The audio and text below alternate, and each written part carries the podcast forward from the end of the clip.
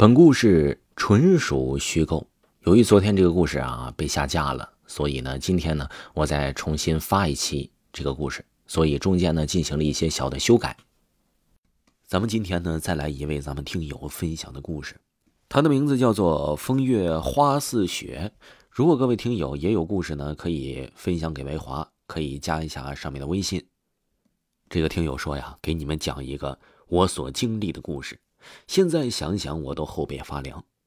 他这件事儿啊，确实是挺有意思的。这听友跟我分享的，他说有一次七月半鬼节的时候，我和我几个朋友，这朋友是五个人，去了一个废弃了二十年的废楼去探险去。那个楼啊，原型是一个医院。我们为什么就要去那个医院探险呢？因为我们五个小伙伴啊，确实胆子都非常大，而且非常猎奇。而且时不时的，他说我也会在维华群里给各位听友讲一些这些有意思的事情。这个楼啊，原型是个医院，当时的老板因为坠楼死了，就停工了好多年。之后呢，也一直没有复工再建这栋楼。这栋楼啊。在之前我就听说过，确实非常的阴森诡异。而我们几个小伙伴也因为起了这种猎奇的心理，于是我们五个人人挺多，我们就去探险了。我们去的时候呢，这个是有一辆小面包车在那儿下来，我们几个人也就没太在意，就进那个废楼了。记住啊，那个面包车呀，可是一个重要的伏笔。之后我们几个胆儿都挺大的，就分头在这个废弃的楼在这逛。之后呢，我们说在约定同一个地点之后，我们就再见面，同一个时间。之后我们碰面的时候，有个朋友问我，说：“为什么我叫你你不理我呢？啊，我就差拍你了。”因为那个时候啊，楼与楼之间呢，这个空隙都是比较大的。不知道各位听友能不能想到，就是废楼之间呢，可能两块地中间有一大块是空着的，所以说必须得叫人。所以说也不能上去拍人，就说你为什么不理我呢？我说我不知道啊，好像那个时候没有听到。之后我那个朋友又摸了摸头，哎，觉着那应该就是没听到吧，毕竟离得有点太远了。之后我们又分头去看。这一回啊，我那个朋友看清楚了，除了我们这些人以外啊，就有人跟在了我们的后面。那会儿我们一点都没有感觉到后面有人。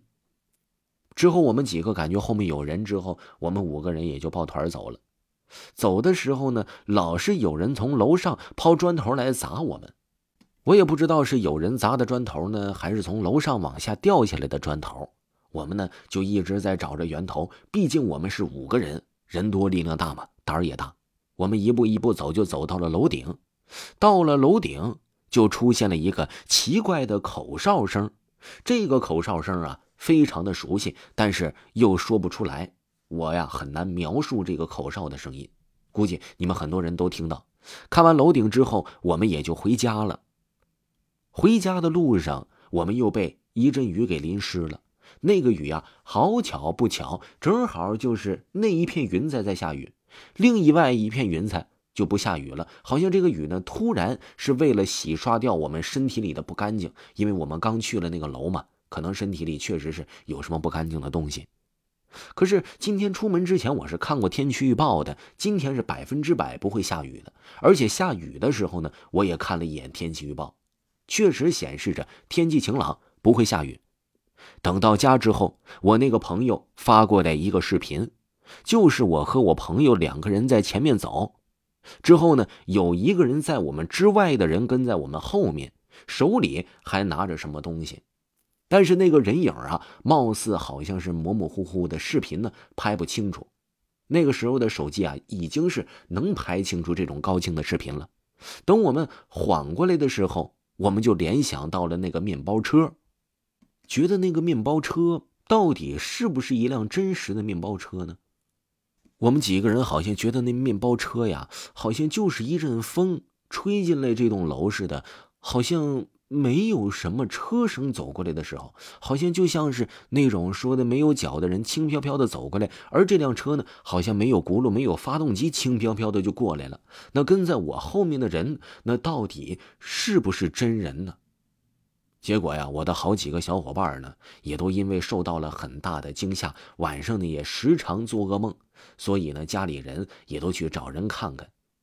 之后这件事儿啊，也就从此的不了了之了。我们呢，对那个楼也是心生敬畏，再也没有去过那栋楼了。听众朋友，听友分享的故事就给您播讲完毕了。